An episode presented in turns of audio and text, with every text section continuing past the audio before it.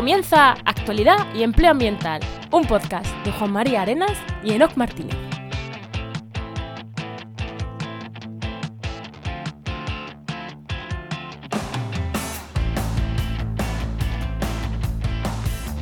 Buenas, soy Juan María Arenas Y aquí Enoc Martínez, y este podcast cuenta con el patrocinio de GeoInnova.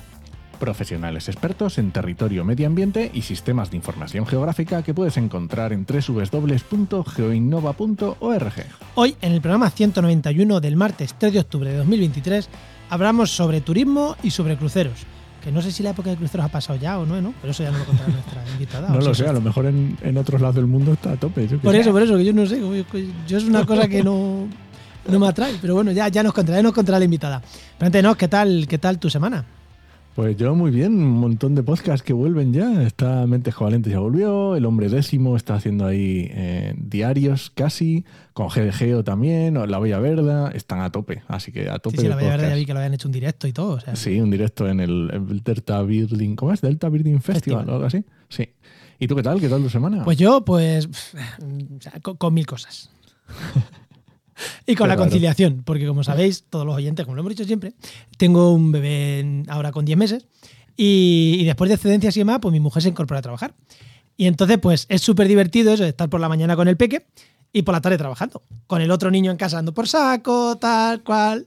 Entonces, que mi- mis horas de verdad de trabajo concentrados son la hora de la siesta, eh, la hora del parque, mientras que se mi mujer para ir al parque, y, y cuando se acuestan. O sea, voy trabajando a, a ratitos. a ratos y bueno, y entre medias, pues eso, organizándote. Mm, Correos, pues responde cuando está el niño dando gritos por, el salón. Eh, ¿Que tienes que pararte a pensar? Pues aprovechas cuando se los ha llevado a los niños y tal. Bueno, es la conciliación. Esto que decían que era también el trabajar desde casa, uh, que te permite conciliar y tal. Sí, sí, es maravilloso. Si me vieras en el parque, ¿no? Con el niño durmiendo en el parque, eh, ahí en un banco, y yo con el portátil, mientras que el niño se echa su siesta por la mañana, yo allí con mi portátil en el parque, eh, trabajando un ratillo, pero bueno, ya está. Es, es, Ya es está, otra manera, ¿no? Es- está bien, No está pasa- curioso. ¿eh? No pasa nada. Así que con eso está. Acostumbrándome a nuevos horarios. Pues adelante con ello. Damos paso a la invitada.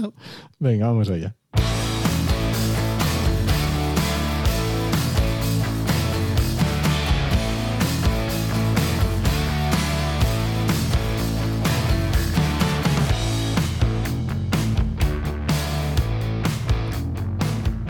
Pues hoy tenemos con nosotros a Raquel Huete Nieves, que es licenciada y doctora en Sociología y diplomada en Turismo y directora del Grupo de Investigación en Gestión y y Planificación Sostenible del Turismo de la Universidad de Alicante.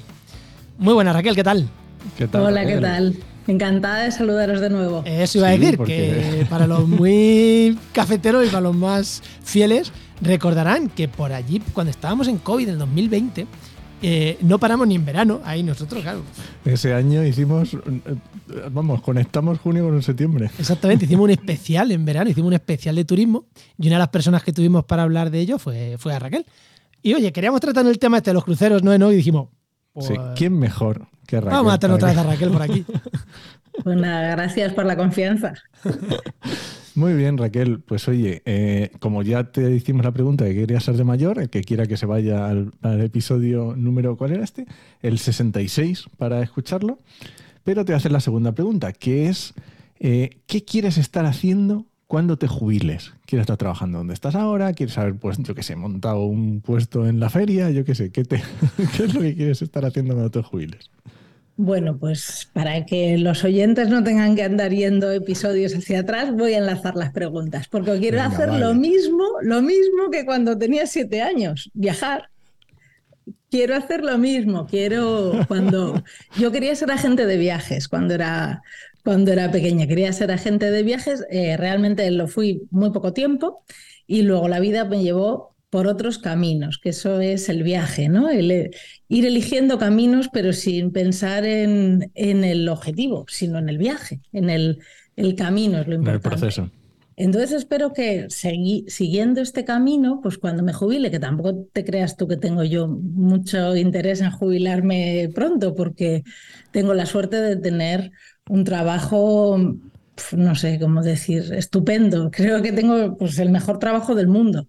Y eso lo, lo escribí en un, en un, capítulo de un libro que me preguntaban sobre, sobre esta misma cuestión, ¿no? que preguntaban a muchas investigadoras de turismo del mundo qué aportábamos o, bueno, en qué consistía nuestro trabajo. Pues creo que el mejor trabajo del mundo es hacer que el mundo sea un poquito mejor mediante la educación y dar clases en turismo, dar clases a los sociólogos, a los futuros sociólogos, a personas de las que esperamos todos que tengan un pensamiento crítico que ayude a hacer que se comprendan mejor los retos a los que la humanidad se enfrenta, los retos ambientales, los retos sociales, pues creo que es el mejor trabajo del mundo. Así que yo por mí, de mayor, daría conferencias y grabaría podcast sin parar, pero en distintos países.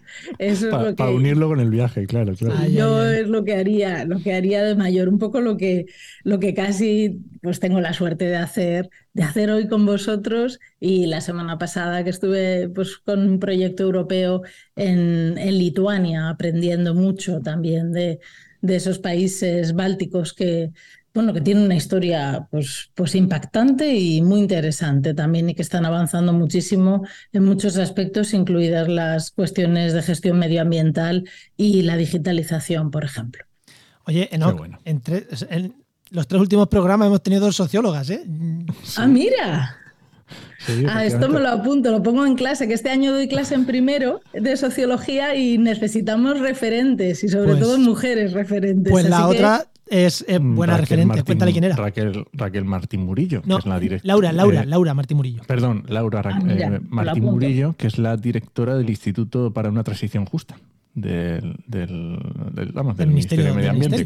sí, sí, es la directora. Estuvimos hablando sobre cuencas mineras, que quien quiera, 189, puede ir a ver transiciones en cuenca minera. Y hablamos de esto, de que retos ambientales, que lo hilo con esto, me ha gustado, que habla de sociología y de retos ambientales. Y ella, que ahí nos decía, ostras, es que para afrontar un reto ambiental como la conversión de las cuencas mineras, la sociología es imprescindible, que, muchas veces se nos olvida y parece que si no eres ambientólogo, ecólogo y tal, no puedes hacer una reconversión ecológica. Digo por muchos de nuestros oyentes. Y evidentemente hay reconversiones que, pasan por, evidentemente, por contar también con sociólogos. O sea que me, que me gustó en ese momento y me ha gustado eso que, joder, en tres programas, eh, para hablar de retos ambientales hemos tenido eh, sociólogas. Pues sí, desde luego la cuestión ambiental es central en, vamos, en nuestro futuro, que, voy a decir aquí, ¿no? Pero es que lo es y en el, y en el plan de estudios, por ejemplo, de sociología en la Universidad de Alicante eh, ocupa un papel relevante. Las cuestiones ambientales, ahora sociología del medio ambiente, cuando yo estudié ecología, que teníamos una asignatura de ecología así tal cual en segundo eh, de carrera y era muy interesante. Qué bueno. Nada, entramos al tema entonces, Enoch. Venga, vamos allá.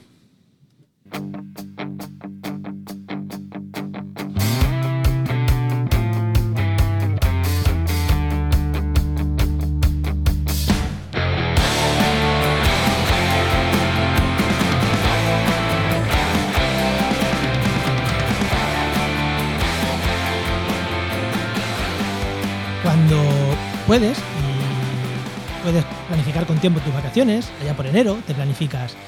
Este verano quiero viajar. Y dices, ostras, qué mejor que un crucero. Voy a visitar siete países o cinco, siete ciudades. Joder, voy a ver todo. Esto tiene que ser maravilloso. O igual no. O igual. Eh, hoy vamos a hablar de ese tema, ¿no? Eh, es maravilloso irnos de crucero, ves tantas cosas, eh, es tan guay el crucero. Así que vamos a hablar un poquito. Pero bueno, Raquel, ¿nos vamos de crucero o no nos vamos de crucero? Vamos a empezar por la parte turística. Mm, ¿Se ve algo desde un crucero, aparte de mar? Mm, se ve lo mismo que en un resort de, cualquier costa y, poco más que en, un viaje en autobús eh, recorriendo y parando y subiendo y bajando, pero también hay mucha gente que hace lo mismo en, en vehículo propio, por ejemplo. O también incluso tendríamos modelos parecidos hasta en tren podemos tener algunos viajes así. Lo importante, bueno, no sé si lo importante, hay personas a las que les gusta pasar de puntillas por la vida y pasar de puntillas también por los espacios que visitan y eso pues es, es pues el, bueno, la consecuencia de la sociedad en la que vivimos y es digamos, la parte menos discutible, en mi opinión, de, de todo el asunto de cruceros. Que haya personas que les guste viajar así de manera superficial, pues eh, es muy difícil de cambiar. Yo creo que hay otras cuestiones eh, pues más, más importantes o más, más cruciales y sobre las que tenemos que reflexionar, pero desde luego yo no, no, no viajo, no voy a hacer un crucero. Pero bueno. Sí, esto es para la gente de, la foto, la subo a Instagram, pongo la chincheta de que he estado en Roma, aunque no hayas mm, visto ni. Mm, mm, te has bajado tres horas a Roma o dos a Barcelona, ¿no? Pero. Sí, sí. Eh, eh, no, que no. Y una vez estuve en Singapur también, cinco horas en tránsito y en el aeropuerto. Y podría poner que estuve en Singapur, sí, salí del aeropuerto y volví a entrar. Pero bueno, pero sí que hay hay personas, bueno, muchas personas, ¿eh? que, efectivamente eh, entienden la vida como un poner chinchetas, como un, como un recibir me gustas. Instagram, desde luego, es el ejemplo absoluto, no solo Instagram, es el ejemplo total de que esa es nuestra manera de, entender el consumo, un consumo de usar y tirar y desde luego los cruceros dan respuesta clarísima a esa efervescencia consumista y a esa, bueno, tener que estar siempre exponiendo pues que somos capaces, pues eso, de visitar no sé cuántos países sin importarnos pues mucho más. Ahora va, a tener una, una, pregunta, pero voy a hacer un comentario. Que si habéis llegado hasta aquí todavía, quedaros, que ahora vamos a ver cosas que esto seguro que todo el que nos escucha lo sabía. O sea, esto no hemos hecho nada nuevo. Pero a mí me interesa también una cosa, porque quizás nosotros estemos acostumbrados al turismo de crucero en el Mediterráneo. Pero tiene que haber más turismo de cruceros. ¿Todo el turismo de cruceros es igual que el que nosotros estamos acostumbrados en el Mediterráneo? Porque yo he visto algún compañero que se iba a, los fiordos noruegos o cosas de este tipo. ¿Es también el mismo modelo? O sea, ¿todo el turismo de cruceros sigue el mismo modelo? No, evidentemente no. Estamos hablando, efectivamente, esto de visitar rápidamente, estamos hablando del turismo de cruceros de masas.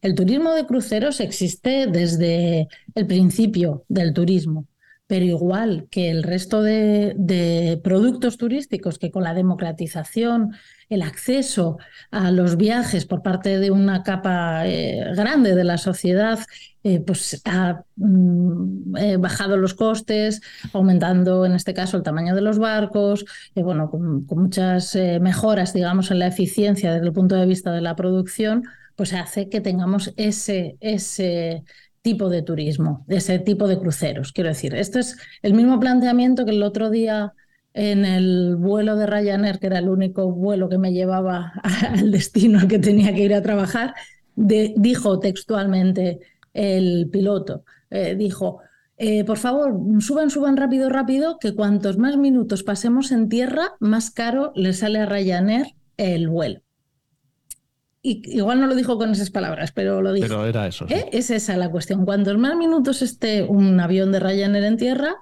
menos oportunidades tendremos de volar barato. Pues exactamente ocurre lo mismo con los cruceros. Cuanto menos tiempo estén atracados en los puertos, pues menos tasas tienen que pagar y ahí se va degenerando, como en todas las industrias, pues unas, eh, pues, pues eso, unas economías que, que, sobre todo pues quieren tener mayores, eh, mayores beneficios a costa de lo que sea. Entonces, el turismo de cruceros no siempre ha sido así, efectivamente, y no todo el turismo de cruceros es así. Existe un turismo de cruceros, por ejemplo, eh, fluvial. Mira, ahí, cuando he dicho yo que no haría, sin embargo, sí que me, sí que me gustaría, por ejemplo, hacer, Nilo, ¿no? hacer ahí en el Nilo, ahí en, en el Rin y en los canales del, del Midi francés. Por ejemplo, eso me gustaría, porque son barcos pequeños en un entorno que ya es, en el caso de Alemania o de, o de Francia, es un entorno que está preparado, el río, que es un entorno industrializado, quiero decir que las externalidades eh, negativas están controladas ya y que hay otros barcos que lo hacen. O, por ejemplo, pequeños cruceros que eh, surcan pues, pues, distintos mares con otra filosofía. O sea, yo creo que sí que se puede hacer. Claro, pero ahí, el objetivo es disfrutar del viaje, no poner la chincheta. Claro, o por ejemplo, se puede también eh, pensar en que puede ser turismo de cruceros o tener una experiencia parecida al de los cruceros en los ferry que conectan distintos espacios, por ejemplo, Helsinki con Tallinn, hay un ferry que es un barco de carga porque transporta, porque transporta eh, contenedores, camiones, autobuses, pero por dentro es como un crucero. Dura dos horas, bueno, pues digamos que la experiencia es parecida a la de un crucero. que luego en invierno además lo utilizan para hacer fiestas como si fuera un hotel de Mallorca, ¿eh? fiestas en mitad del mar, eh, bueno, pues porque ahí hace mucho frío y pues juntan todos allí a hacer fiestas. Bueno, pero, pero digamos que, que, el espíritu es, eh, es el mismo, pero el medio no es el mismo, porque para conectar dos ciudades que están a dos horas por mar de distancia, probablemente el medio más eficiente es el barco, que transporta a muchísimas más personas que un avión. Entonces, junto con la carga, que es imprescindible transportarla así. No, hay que irse tampoco a Helsinki. Aquí tenemos en España eh, tarifa, tarifa Tánger. Claro, sí, sí. O incluso Ibiza, Ibiza, Valencia, Ibiza, Ibiza em, Denia. Quiero decir, que, que, se, que se puede hacer. Y luego hay otros grandes cruceros de, grande, de gran lujo que efectivamente pues tienen una forma de viajar eh, pues, diferente, pues tanto pues, en Alaska o de la costa o en Islandia, Groenlandia, en toda esa parte del Atlántico Norte, también por supuesto en el Caribe, aunque ahí se parecen un poco más a los, a los mediterráneos, y luego en el sumum, creo yo, de la destrucción, eh, los cruceros a la, a la Antártida, que eso pues también está empezando a transformarse de barcos en los que iban muy pocas personas con unas condiciones muy claras también de cómo bajar, cómo subir, pues ahora mismo ya hay eh, barcos muy grandes con demasiadas personas eh, que están eh, pues ocupando un territorio que debería pues ser pues eso, nuestro, nuestro pulmón, nuestra salvación, nuestra manera de, bueno, pues nuestra esperanza, vamos a decir. Pero Masificación. claro, entonces en el turismo de cruceros pues podemos ver muy bien la evolución del turismo en sí mismo. podemos ver que desde las élites, podemos pensarlo, las élites que, que iban en el siglo XVII, XVIII, XIX ya eh, pues a las, a las playas o a las, a las costas, luego a la montaña y poco a poco fueron, digamos, democratizándose, dicho de un modo, o masificándose, dicho de otro modo. Y la industria corresponde ante eso si, fue la industria de, la aviación, fueron los aviones que se construyeron tantos en la Segunda Guerra Mundial y luego no tenían salida, afortunadamente por otra parte, no tenían salida con fines bélicos, bueno, pues eso fue lo que hizo despegar la aviación comercial en los años 50, ¿no? Pues todo ese avance que se había hecho en la aviación comercial. Pues con los barcos está ocurriendo un poco lo mismo. Como la industria naviera eh, tiene exceso de producción y además la producción de naviera pues genera eh, pues, puestos de trabajo, genera actividad en, en, los astilleros y en muchos sitios, pues se construyen barcos. ¿Qué es lo que ocurre? Que se construyen barcos cada vez más grandes para ser cada vez más eficientes. Y además, las compañías que comercializan los cruceros son tres. Y eso es, otra, eso es otro de los grandes eh, fenómenos de la globalización. ¿Cómo, cómo, O sea, ¿los cruceros, todos los que nos has contado o, los del Mediterráneo? de que son no, no. Hay un oligopolio clarísimo. Pero, ah, o sea, tanto los que lo hacen bien en los fiordos como los de los que lo hacen bien, eh, que nos ha dicho en Canadá, como los de la Antártida, que son peor incluso que los del Mediterráneo, los del Mediterráneo, todos son de tres empresas. De tres grandes empresas, pero bueno, como, como, bueno como, como el buscador que hemos utilizado probablemente ahora mismo, que está cumpliendo felizmente 25 años, ¿no? Y todos lo celebramos.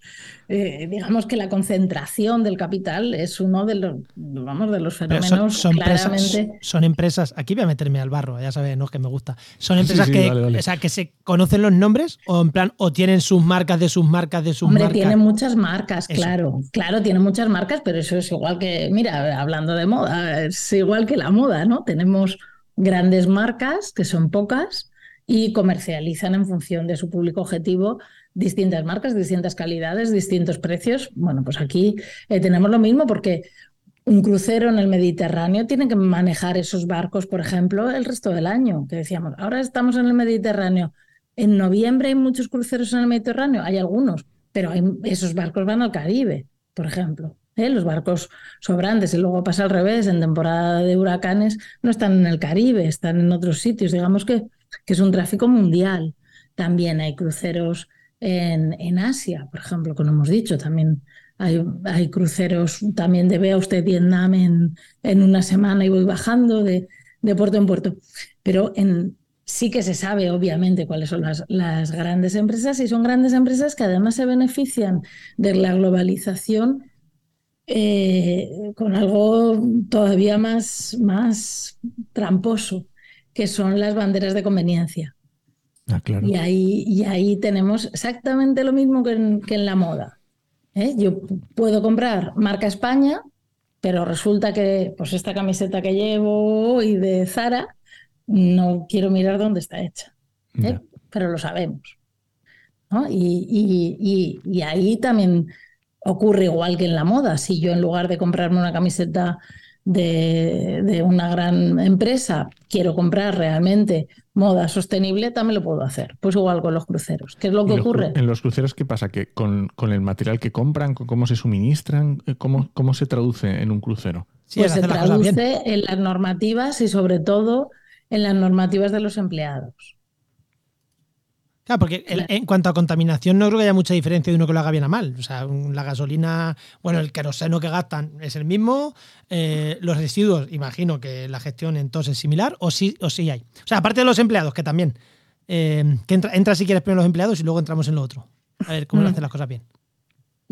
A ver, eh, los empleados efectivamente tienen convenios colectivos y están, y están eh, contratados en distintos países donde la legislación es, mejor. No en todas las compañías ocurre igual. ¿eh? O sea, es decir, tampoco tengo yo datos de unas compañías con otras. Tenemos datos y hay evidencia y hay artículos científicos y hay informes incluso de la Organización Internacional del Trabajo denunciando estas prácticas con contratos pero bueno, igual que pasa con, las compañías aéreas, ¿no? que también eh, contratan personal de, de, otros países con otros contratos, con otras legislaciones. Pero en el caso de los cruceros ha sido así desde el principio y, y claramente es así. La gestión ambiental, mm, pues no te lo sé decir. Probablemente la gestión de residuos en el puerto en el que paren sí que estará controlada por las leyes de ese, de ese, ese país. Puerto. Pero no tengo yo tan claro que en aguas internacionales haya una legislación Ahí donde iba yo. uniforme y que además haya alguien que la haga cumplir. Ahí, ahí es donde, ahí es donde, a donde iba yo. Claro, eh, claro, tanto la legislación ambiental como la laboral. Si paras en Barcelona, estás un rato en Barcelona, pero si después paras en Argelia, pues, pues allí la legislación es otra y descargas, a claro. lo mejor la basura la descargas en Argelia en vez de en Barcelona. Pues eso es. Igual que, en fin, de la externalizar nuestras basuras a, a, a, países que no las generan, pues desde luego es uno de los gravísimos problemas que tenemos en nuestro sistema de producción. Sí, pues, igual en los cruceros. Lo, lo, que yo creo que también decía, ¿no? O bueno, si no te lo pregunto yo, es en la línea de, vale, vale, me quiero hacer un crucero. ¿Cómo puedo saber si tiene mejores prácticas laborales, ambientales que, que otro? Porque, claro, el precio, pero es que el precio nunca, o sea, el precio no es, no es porque muchas veces en la ropa que ya estábamos hablando, no por comprarte una camiseta más cara va a ser con mejores condiciones laborales y condiciones, mejores condiciones ambientales. Tienes que saber las marcas. Claro, eso en los cruceros es fácil de saber. O sea, si yo quiero hacer un crucero, puedo saber si es un crucero, aparte de que me vayas a parar dos horas en la ciudad o me vayas a hacer una cosa mucho más chula, que eso sí que es fácil de ver. Hay manera de saber si eh, cumplen buena legislación, si no. Eh, a través de, de, sellos como Bioscore o como otros sellos que no he comprobado si, si se aplican en cruceros. Yo no lo he visto. El otro o sea, día estuve, además es que el otro día estuve mirando unos cuantos cruceros porque me llamó la atención, no me acuerdo, pues uno me llamó la atención por algo, no sé, pues porque pensé, qué raro que haya un crucero, no sé, hoy quizás en algún sitio, ¿no? Un crucero que, que paraba en Vigo. Digo, a ver qué recorrido hace un crucero que, para en Vigo. Y, me puse a mirar, pues efectivamente, los cruceros, como tú dices, de todos los precios, desde 12.000 euros a 600 euros de una marca de cruceros, y, no vi en ningún sitio que tuvieran ningún sello, como empieza a haber en algunos hoteles. Mmm, con mayor, o, mayor o menor transparencia, como empieza a haber también en comercializadoras hoteleras con mayor o menor transparencia. Pero bueno, yo creo que ese tiene que ser el camino. Es que no, es que no, no, no, no creo que los consumidores tengamos la capacidad de, mirar todos los ingredientes en todos los alimentos, pero claro, tener un, sistema de, nutricional, por ejemplo, pues también es discutible, ¿no? De etiquetas ¿Eh? ecológicas, no, pero que las etiquetas ecológicas también están ahí. Oye, funcionan mejor o peor, pero, claro. Pero algo, para algo tienen que servir. Para algo tienen que servir, claro. Lo que hay que hacer es que sea transparente su cumplimiento y que sobre todo se penalice su incumplimiento, más allá de quitarte la pegatina, sino que el, para que funcionen tenemos que ser los consumidores los que efectivamente nos fijemos.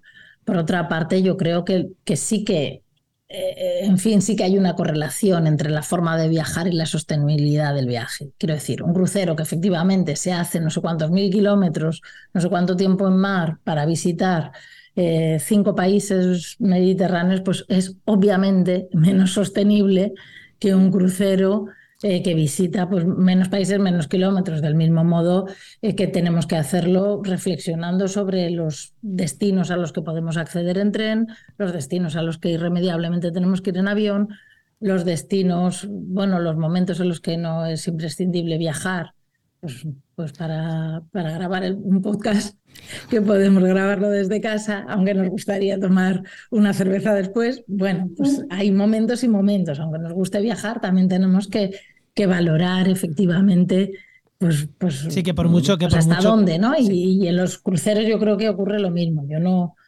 no creo que nada, que nada tenga que ser blanco-negro así en ninguno de los consumos y desde luego en el turístico tampoco. O sea, sí, que, que, por mucho que un crucero eh, vaya de verde, eh, si te recorres cinco países en siete días, eh, mm, es lo que decía, creo que, creo que ha sido hoy, cuando hoy el día de la grabación, Enoch tiene su charco diario que decía mm, de segunda mano, pero compra. O sea, ¿no? Pues, eh, claro. pues, pues esto es así, ¿no? No, no. O sea, si, si, si es consumismo, es consumismo, aunque sea de segunda mano, ¿no? Pues, pues aquí tenemos tengo un coche Claro, tengo un coche eléctrico y lo utilizo para ir al gimnasio. Pues muy bien. Sí. no, pues, pues lo mismo, como si el coche eléctrico no contaminase.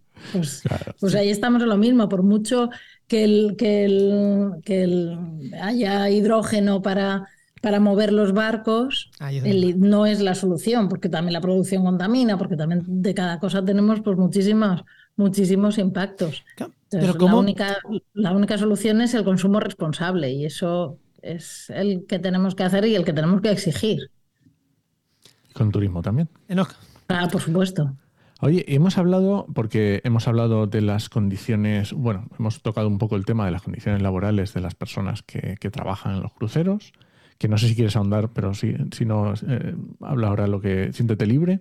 Hemos hablado también de los problemas ambientales, ¿vale? Hemos tocado varias cosas, pero ¿y para las ciudades dónde paran? Porque hasta ahora estábamos hablando de lo que es el, el barco, pero ¿y ah. dónde el modelo qué ocurre en esas ciudades, que a lo mejor nuestros oyentes muchos lo saben, pero para que, incluso para los que no tengan esto eh, controlado. Pues ocurre como cuando no mides la capacidad de carga de cualquier espacio y saturas el espacio con cualquier especie, sea la que sea sea como si llenas un, no sé, un, cualquier espacio, un corral para 25 gallinas y de repente vienen 77, pues, pues hay problemas, sobre todo con las 25 que estaban primeras, ¿no? Que les quitas el grano, que les tienes que ampliar el corral. Claro, ¿quién paga esa ampliación? La pagamos con impuestos, la pagamos todos. La pagan los 25. La, 25 pagan los 25 con sus impuestos, con un huevito que dan cada una. Pues esto. Pues eso es exactamente lo, que pasa con, en las ciudades. En las ciudades, eh, pues, pues este año veía antes, he buscado antes alguna cifra, 73 millones de cruceristas hemos tenido en España de enero a agosto. Lo he mirado en una revista especializada en turismo, con lo cual con algarabía comentaban el aumento con, con respecto al año anterior. Claro, eh, todas las ciudades ahora mismo hay una supercompetencia eh, para, para atraer cruceros en casi todas las ciudades. Las excepciones hasta ahora, hasta ahora, repito, en Palma, Palma, en Mallorca y Barcelona, hasta ahora. Veremos lo que, lo que pasa ahora con esta nueva situación eh, política. ¿Por qué hay esta competencia? Pues porque, porque el lobby de la hostelería y de la movilidad urbana es muy fuerte. Entonces, ¿qué ocurre con estas personas que llegan a los puertos?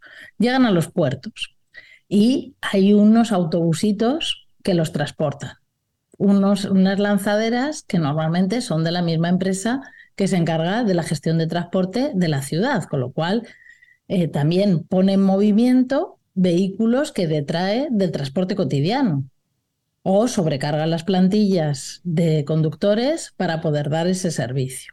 Pero tiene prácticamente el monopolio, porque para eso tiene la concesión. No en todas las ciudades es así, ¿eh? pero, pero muchas sí que lo es. Los taxistas, pues en muchas ciudades, y desde luego eh, en la que vivo, que es en Alicante, yo lo he hablado con bastantes taxistas y lo he comprobado haciendo el comentario, qué bien que llega un crucero, uy, mira, aquí hay un crucero, qué bien, ¿no? Y pues me han explicado que no, que qué bien no, porque no les dejan acceder a la, a la dársena para, para recoger a los turistas, con los cuales los turistas son sacados directamente de la dársena con los autobuses de la concesionaria y transportados a donde se decide. ¿A dónde se decide? En el caso de Alicante, por ejemplo, se ha privatizado la gestión del mayor atractivo turístico de la ciudad, que es el Castillo de Santa Bárbara. Pues ¿dónde lo vas a llevar? Pues todos directos al Castillo de Santa Bárbara. ¿no? Entonces, ¿qué, queda, ¿qué le queda a la ciudad? ¿Qué le, ¿Qué le queda? ¿Qué gasto puede generar una persona que, como decíamos antes, tiene que visitar Roma en seis horas? O tiene que visitar, igual para Alicante le llega, pero pero para Roma en seis horas no le llega. Y además que, que, no va por su cuenta, que no es esto de que vas a una ciudad y te, y te desperdigas. claro, algunos hay, claro, lo que dicen. Luego, luego, están los que no, no, porque muchos se quedan en la ciudad y compran. Y por eso, por ejemplo, era uno de, las, de los argumentos fundamentales para que el comercio esté abierto los domingos, ¿no? para la libertad comercial. Ese argumento volverá pronto, seguramente eh, también en la comunidad valenciana, en el que el asunto de los horarios comerciales eh, se reguló. No, te preocupes, no te preocupes que ya van a abrir rápido. Sí, ahora sí, todo entre libertad, pues esto. Eh, pues, pues, pues, pues ese argumento es un argumento, vamos, absolutamente falaz, porque en el propio crucero hay tiendas libres de impuestos. O sea, ¿de verdad va a ser el corte inglés? Si tú tienes en, dentro del crucero tienes la tienes ya para poder comprar, tienes el corte inglés. Y sin impuestos. y sin impuestos. Claro, que, es que, eh, eh, a ver, recordemos que, el, cliente final, una camisa con impuestos, una camisa sin impuestos, le pasa a costar de 40 a 50 euros. Que son 10 euros de ahorro. Claro, sí, bueno, lo mismo con el alcohol, por ejemplo. Ostras, y el alcohol mucho más aún, porque el alcohol, es más mucho más aún y depende de los países mucho más. Solamente hay que ver eso, los vuelos, las tiendas de duty free eh, de los aeropuertos, cada vez más. Bueno, pues, pues, pues ¿dónde van al final eh, esos gastos? Y en todo caso, podemos tener todos los informes que queramos, hechos por colegas míos incluso, eh, del gasto diario de un crucerista. Bueno, pues pues bien, con encuestas a pie de crucero preguntando cuánto piensa gastarse usted o cuánto se ha gastado. Pues vale. Podríamos incluso tener eh, datos más rigurosos que no los tenemos, que no los hay porque no se, porque no se hacen, eh, con el gasto real, efectivo, con las tarjetas de crédito. Eso, evidentemente, se puede hacer, pero si se hace, de, no se publica para él y no se hace desde las universidades, pues no tenemos acceso a esos datos. Vale, pero ¿y lo que nos cuesta? Ese es, el, ese es el coste de la ciudad. Lo que nos cuesta mantener los puertos, lo que nos cuesta detraer servicios públicos, lo que nos cuesta la limpieza. Pero es que ahí, ahí es eh, meter dinero público para que se lo lleve el privado. Entonces, claro, los privados quieren eso, porque es, como si le das una ayuda directamente, le estás dando una ayuda directamente pública al empresario de turno. Claro. Lo que pasa es, que a través de un intermediario que es el que es el crucerista, pero ya está. Claro, y además generas una asociación a favor de los cruceros y además una mesa de participación y además enarbolar la bandera de la colaboración público-privada que ya te hace ser estupendo y estar a la vanguardia. Pues sí, pues es, básicamente, esto ocurre no solo con los cruceros, insisto, también con otros aspectos, desde luego de la economía y también del del turismo. Pero en el caso de los cruceros, las consecuencias eh, pues son, son graves para las ciudades porque, porque si se reciben cruceros cada vez más, más, más grandes, eh, el colapso en muy poco tiempo eh, es muy difícil de gestionar. Es muy difícil de gestionar mm, en algunos destinos más que en otros. Por ejemplo, en la ciudad de Valencia es menos difícil porque hay espacios turísticos extendidos, digamos que la ciudad de las artes y las ciencias y el centro histórico, por ejemplo, ¿eh? Eh, pues, pues distribuyen a la población y además se han encargado mucho de, que sea así, pero hay otros lugares en los que no, todo el mundo va al mismo sitio. ¿Cómo lo gestionas? ¿Qué le dices a la gente? ¿Es que no puedes ir a la Sagrada Familia o es que no puedes ir al Castillo de Santa Bárbara? ¿no? Me decía yo antes. Entonces, es, es difícil de gestionar y cada vez los barcos son más grandes, que ese es otro de los grandes problemas medioambientales y de gestión, porque así son más baratos, pero, pero son muy difíciles de gestionar eh, para las ciudades. La única, la única solución es restringir el acceso y pues hacer que haya, si se quieren, más puertos que se unan a, a recibir cruceros, pero dejar de competir, desde luego dejar de competir entre ciudades, a ver quién tiene las tasas más baratas para que lleguen más cruceristas, porque entramos en la misma carrera que ya llevamos muchos años con las líneas de bajo coste subvencionadas con dinero público y pagando con dinero público por cada uno de los viajeros que aterriza en un destino. Y eso pues, nos lleva al colapso. Pero en esto, eh, Raquel, hay una cosa, porque hemos hablado por un lado de las empresas, hemos hablado por un lado de los comerciantes, que a lo mejor algo les cae, ¿vale? Claro. Pero eh, hemos hablado de la, de la parte eh, pública, pero ¿y las personas que viven en esas ciudades? Claro. Eso cómo lo viven, cómo lo sufren o no, o les da igual, o cómo, cómo, se vive en una ciudad. ¿Tú que, tú que tienes la experiencia, ¿cómo la gente lo, percibe? Pues depende de la ciudad y depende de cómo esté, cómo esté organizada la ciudad. Claro, hay ciudades en las que antes del turismo de cruceros pues estaban en una crisis profunda ¿eh? de, de, empleo, de desindustrialización, por ejemplo, Cartagena. O sea, digamos, Cartagena sería un ejemplo en el que gracias a los cruceros la ciudad eh, ha adquirido pues, una Carta mejor calidad de vida percibida por los, por los ciudadanos. Cartagena en Murcia, en España, que tenemos Cartagena, en Murcia, Sudamérica sí. y igual Cartagena Cartagena de Indias. En Cartagena de Indias me parece a mí que las desigualdades generadas por el turismo están siendo cada vez mayores y ahora mismo tienen ya un problema de... Sí, sí, pero eso, pero que, que en este caso estábamos sí, hablando de Cartagena, sí. Sí, Cartagena, Cartagena, Murcia. Eh, pues Cartagena es una ciudad eh, efectivamente que tenía que tiene problemas y que ha tenido problemas de desempleo por la desindustrialización, que tampoco la agricultura eh, pues genera los empleos que, bueno que, que, se necesitan con la calidad que se necesita y en, en los cruceros pues ha encontrado una manera de mejorar su calidad de vida pues muy seguramente, bueno, seguro que los, que los ciudadanos, aunque sientan molestias en algunos momentos, están contentos. Entienden el... Entonces, luego hay otras ciudades a las que no llegan cruceros, pero llegan eh, aviones, pues, pues Benidorm. Benidorm está preparado para el turismo. Benidorm en sí mismo, Benidorm o cualquier, o cualquier destino eh, que se ha hecho, que se ha generado, Torremolinos, es profeso para el turismo, está preparado para el turismo. Ahí no podemos hablar de turistificación o, no, o de gentrificación, ¿no? Que está, está digamos, pensado para que eso. los términos en boga. Claro, porque ya están preparados. El problema está en las ciudades en las que las personas vivían bien y no les hacían falta turistas. Pues, pues son muchas, ¿no? En las que las personas más o menos vivían y unos poquitos turistas que empezaron pues muy bien y bien acogidos y se revitalizaba el centro. Pero cuando todas las grandes calles se convierten en una sucesión de franquicias, cuando hay riadas de personas en, en, en, momentos determinados y a la vez estás escuchando que hay que desestacionalizar el turismo y que para desestacionalizarlo y que no haya esas concentraciones turísticas hay que traer vuelos de China o de Estados Unidos, pues ahí se genera un problema, desde luego, de, ah, de comprensión ¿no? de tu propia ciudad. Por, por, aclarar un término, desestacionalizar el turismo, así para, pues si alguien no lo ha entendido, quiere decir que tienes turistas junio, julio, agosto y septiembre, y no es que los mismos los repartas en todo el año, no, no, no. Es que tienes los mismos que en julio, pero también en mayo, también en abril, también en marzo. O sea, no es que repartan los que hay en, en cuatro meses, los reparten en 12, no. Es que multiplicas por tres para que todos los meses tengan los mismos que has tenido en esa eh, época. Sí, eh. Lo digo que puede quedar, lo de desestacionalizar, puede quedar como, ah, qué guay, vamos a repartirnos para ver menos. No, no, no, no, no. Eh, vamos a llenar como estos cuatro meses el resto del año. Claro, sí, esa, eh, sí, o sea, esa es la idea. Vamos, claro. Sí, sí, sí, yo sé que tú lo tenías claro, pero digo, por si acaso alguien sí. lo ha entendido mal. Claro, ¿cómo se justifica esto? Como, como todo en turismo y como todo en economía, por el empleo.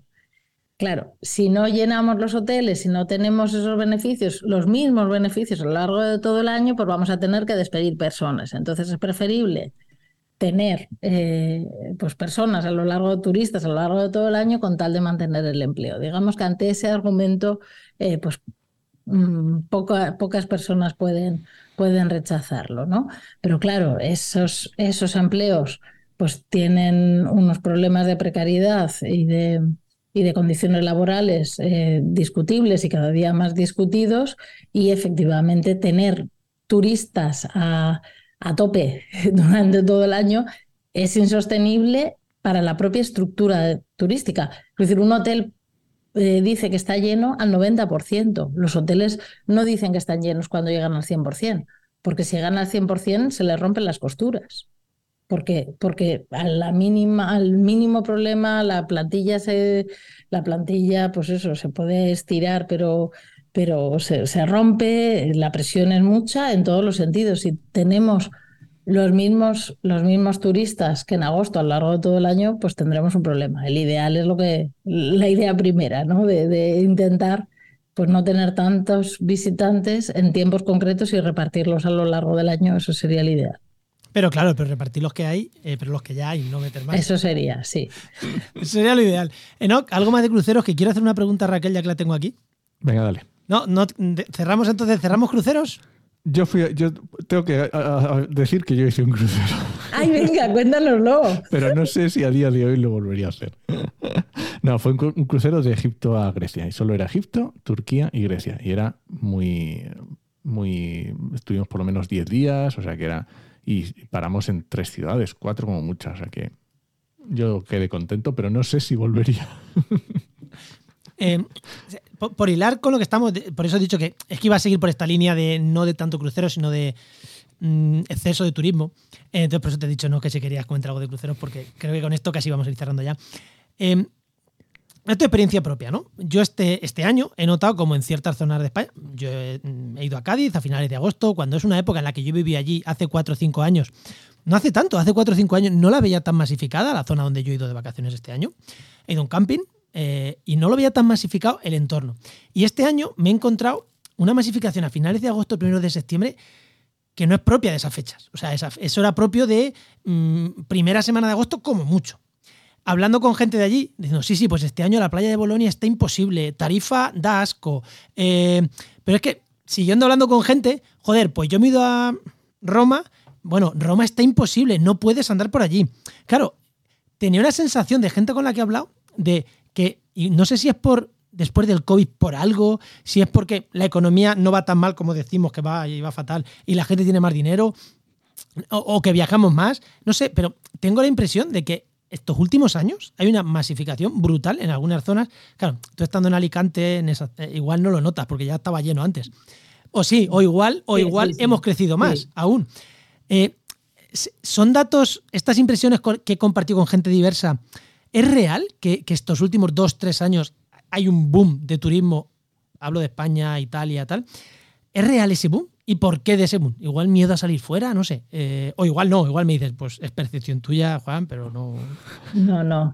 Eh, es real, es real y, hay datos. Eh, a ver, esto como, como siempre tenemos expresiones para todo, desde la parte de, del sector turístico hablan de efecto champán que eh, después de la pandemia pues teníamos tantas ganas de viajar que venga, venga. Ellos dicen efecto champán porque ya avisan que igual eh, va bajando y entonces pues así están preparados para reclamar ayudas si eso ocurre y bajan los beneficios. Pero esto es un clásico de, la patronal, particularmente la patronal hotelera, ir preparando el terreno pues para decir que las cosas van mal. De, toda, de toda, de la, agrícola también. Sí, sí, bueno, yo de, la que, yo de la que sigo.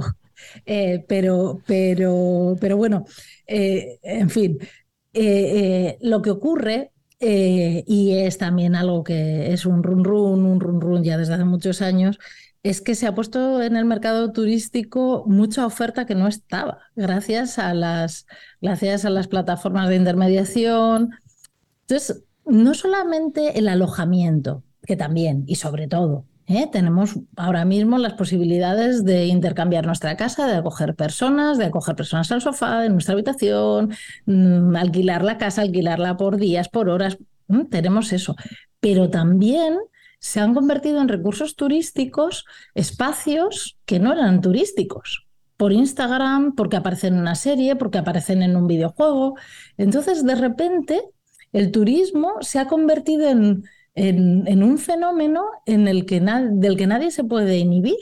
Ah, yo hablaba ayer con una compañera antropóloga que está trabajando en un municipio en el que históricamente no han querido turistas y no han querido desarrollar planes turísticos, ellos están pues, contentos con vivir de la agricultura y quieren preservar las tradiciones. Y me decía, es que les estamos intentando convencer de que si no planifican algo, de que si no les dicen a los turistas por dónde ir, les van a destrozar y ya está pasando. Le van a arrollar. Están destrozando los bancales, porque si tú resulta que en Wikiloc, por decir, hay una ruta del agua que alguien se inventa y entonces un Instagramer entonces hace la ruta chupi y de repente llega ahí un turista y sigue pues un instinto, pues acaba entrando en un bancal, acaba sentándose en el primer espacio que le parece, acaba merendando donde le da la gana, gracias que no haga una barbacoa donde también le da la gana, quiero decir, entonces el turismo se ha convertido pues en, un, en, un, en una aspiración de todas las personas eh, imposible de parar.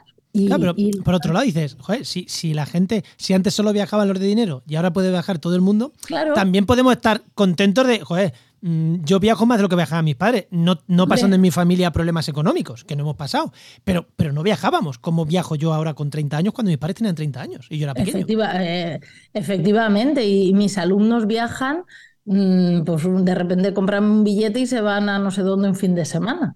la cuestión está, pues como en todo el consumo, tú tampoco comías, vamos, no voy a meter con, vuestra vida, yo no comía, yo no comía eh, carne, filetes, un entrecot, un solomillo. ¿Cuántos solomillos comía yo? O sea, ¿no? Y mi familia comíamos carne, pero, pero es que hoy en día la carne, por ejemplo, la carne de, de vaca es muchísimo más barata y el jamón es decir, vale, cuál es la calidad y cuáles son las consecuencias del consumo de carne y de, de los...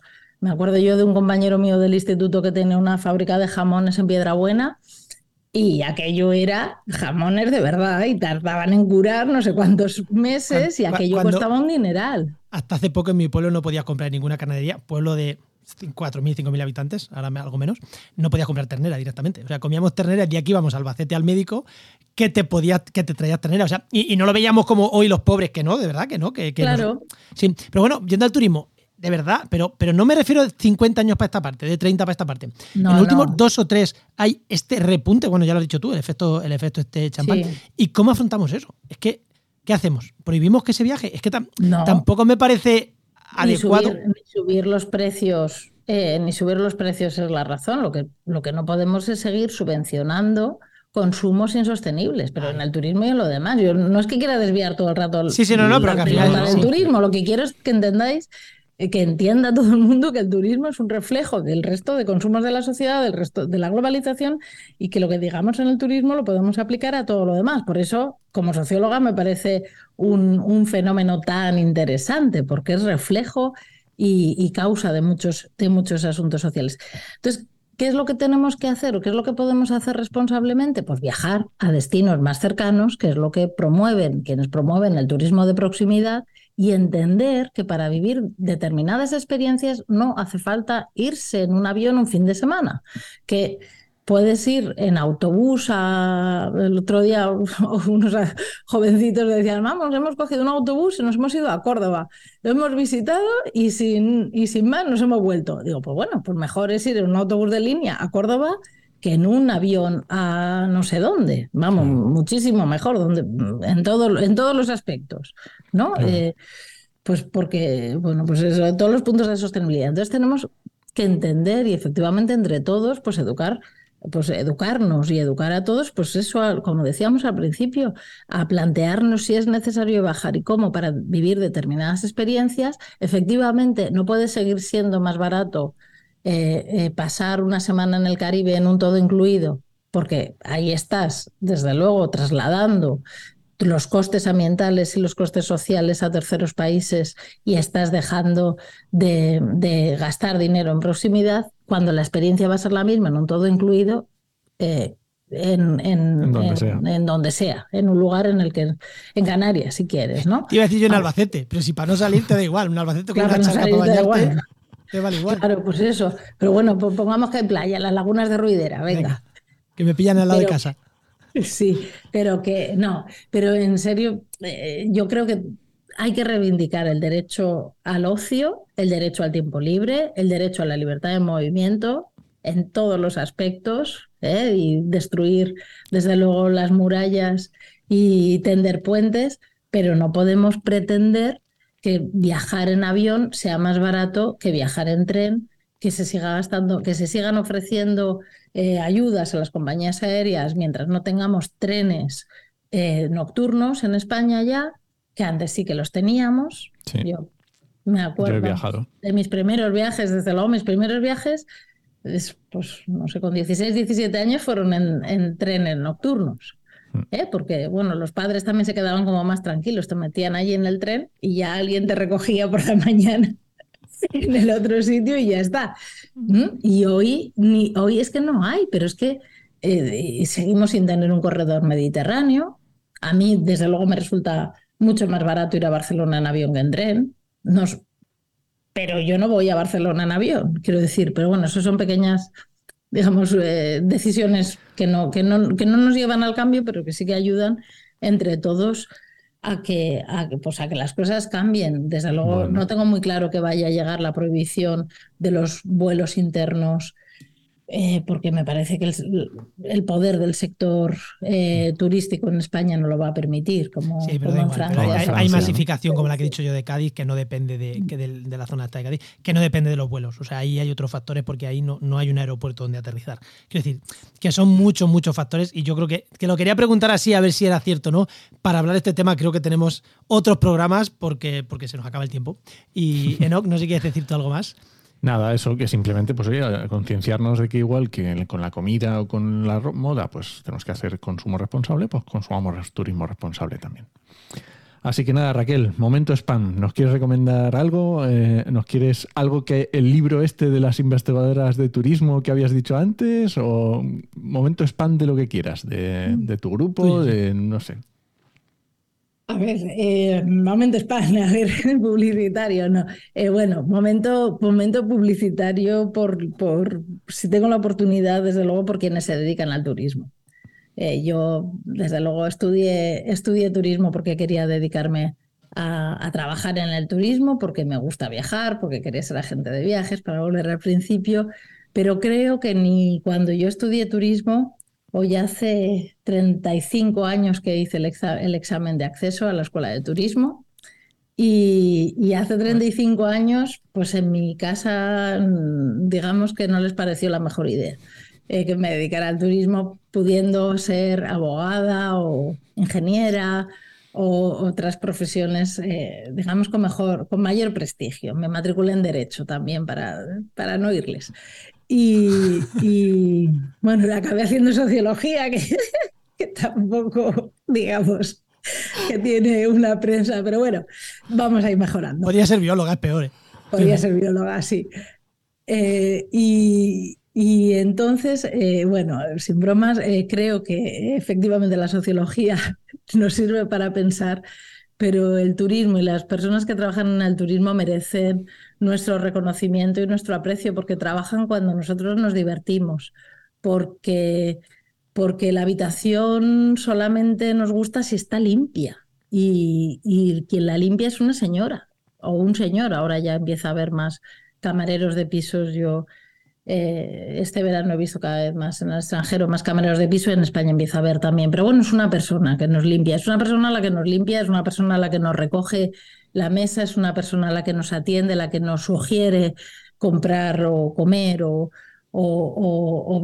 en fin, en cualquier, en cualquier circunstancia, también en el comercio, somos personas al servicio de otras y mientras nos divertimos hay alguien que nos ayuda a que nos divirtamos. Yo creo que merecen pues, nuestro reconocimiento y creo que parte de ese consumo responsable pasa por la mejora de las condiciones laborales de todos los trabajadores y pasa porque estemos dispuestos a pagarlo. Totalmente. Porque un menú a 9 euros, la carne no puede ser buena, pero el sueldo del, del cocinero y del camarero tampoco. Bueno, venga, Juan, pues vamos con el cierre y las recomendaciones. Venga, podemos decir las recomendaciones. No te vayas, Raquel, que, que tenemos que preguntarte más cosas.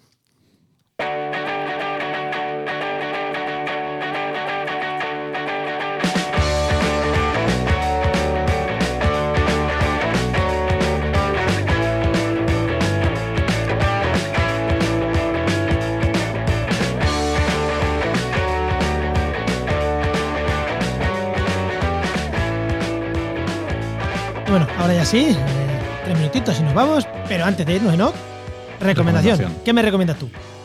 Pues yo te voy a recomendar un podcast, como siempre, Venga. que es Universo Curioso de la NASA, en castellano. Anda. Un podcast de la NASA en castellano. Así que está muy chulo, está, inter- está interesante. Y, no, y los episodios no son muy largos, está chuli. No son como los nuestros de una hora, ¿no? No. Bueno, Raquel, ¿qué nos recomiendas tú? ¿Un libro, una peli, un documental, un viaje? Un viaje, un viaje, claro que sí. Un viaje que, que, bueno, eh, intento que sea sostenible, aunque para llegar al destino hay que ir en avión, quizás en barco también se puede. Un viaje por Irlanda, que es el que, que es el que he hecho yo esta primera quincena. He hecho un viaje por Irlanda en tren. Anda. Y está preparada Irlanda para. Tiene, tiene viajes preparados en grupo, eh, con guías especializados. Descubres paisajes maravillosos, con una temperatura excelente en el, en el mes de agosto, con personas muy amables y, eh, desde luego, también con servicios mm, pues que yo creo que, que se preocupan por las, por las condiciones ambientales, por los por los residuos y por mantener y que están aplicando ya eh, medidas de inteligencia eh, artificial y medidas de digitalización para mantener al- a, raya aquellos lugares que se han hecho famosos por películas eh, como las Islas Aran o como los acantilados de Moher y que eh, están evitando ya la saturación, yo creo que muy bien. Así que Genial. recomiendo un viaje en tren por Irlanda. Venga, Enoch, Genial. yo voy a recomendar también, hombre, que yo normalmente no Venga, recomiendo, voy a dale, recomendar. dale, venga. Yo que viajemos, como ha dicho antes Raquel, a, a las- a los sitios cercanos. Eh, hay pueblos, inmensidad de pueblos que son preciosos. Y para ir un domingo, echar la tarde, ver la plaza del pueblo y mm, tomarte una tapa en algún sitio, no te tienes que ir lejos. Ha dicho las lagunas de Ruidera, es un sitio que en, en verano está demasiado masificado, pero en invierno es maravilloso, en el interior de España, cerca de mi casa, en Albacete. Y yo vivo en Úbeda, ciudad patrimonio de la humanidad, junto con Baeza. Otro sitio precioso para, si estás cerca, en dos horitas te plantas aquí, casi de la mitad de España, en nada vienes, lo ves, disfrutas, echas una noche y, y haces un turismo mm, muy responsable, echa un fin de semana bueno, no te tienes que ir siempre a la playa o siempre al Sevilla, Málaga, Córdoba de turno, menos masificado y distribuimos los turistas eh, por el resto de España, que también está bien. Y hay muchísimos pueblos, es que este joder, patrimonio de la humanidad, este es precioso, pero, pero que hay otros muchos pueblos que tienen un castillito, una plaza, un tal, que oye, que, que a mí me gusta viajar así, bien. los pueblos de alrededor, y mucha gente no conoce los pueblos de su alrededor. Muchísima Sí. gente. Así que recomiendo que cada uno donde esté, que, que reconozca, que conozca los pueblos de su alrededor, que todos tienen cosas bonitas que ver. A la no. Pues ya está. Pues muy bien. Pues muchas gracias, Raquel. Ha sido un placer tenerte otra vez de nuevo. Nada, encantada, un buen rato que hemos pasado. Espero que reflexionando y ayudando un Seguro. poquito a pensar un, un instante antes de darle al botón de compra. Muchas gracias, Raquel. Hasta Muchísimas otra. gracias, Raquel. Pues Nada, vamos, este ¿no? podcast pertenece a la red de podcast Podcastidae, la red de podcast de ciencia, medio ambiente y naturaleza. Y muchísimas gracias por compartir el programa. Muchísimas gracias por comentarnos cómo viajáis vosotros. ¿Habéis hecho cruceros? ¿No habéis hecho cruceros? Cuando nos veáis por ahí el tweet en redes sociales o tal, comentárnoslo, que haremos ahí un poquito de debate. Y, y nada, te esperamos en el siguiente programa de actualidad y empleo ambiental. Nos escuchamos. Adiós.